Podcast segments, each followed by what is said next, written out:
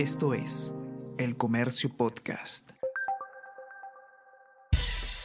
Buenos días, soy Gladys Pereira, periodista del Comercio, y estas son las noticias más importantes de hoy, jueves 27 de octubre. Serronismo Copelminza con siete altos funcionarios. Ministro, viceministros y directores tienen fuertes lazos con el ex gobernador de Junín, Vladimir Cerrón, o son militantes de Perú Libre. Fiscalía abrió indagación al titular del sector, Jorge López, por enriquecimiento ilícito. El Ejecutivo seguía sin oficializar su destitución.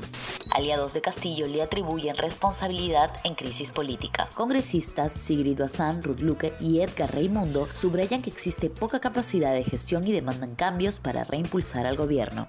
PCM anuncia el final de las restricciones y la emergencia por COVID-19. El gobierno indicó que la decisión se toma por el avance de la vacunación y la reducción de casos. Gremio médico señala que aún se debe alentar el uso de mascarillas en sitios cerrados. Óscar Ugarte, exministro del sector, cree que es una distracción ante denuncias.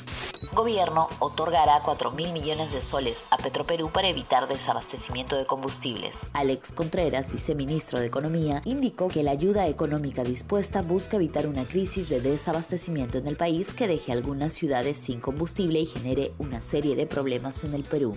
Revelan chats de compañeros de escolar de 12 años que cayó del cuarto piso de colegio Saco Oliveros. Conversaciones entre escolares confirmarían que la adolescente sufría de agresiones verbales. Madre de la menor señaló que el estado de salud de su hija es crítico.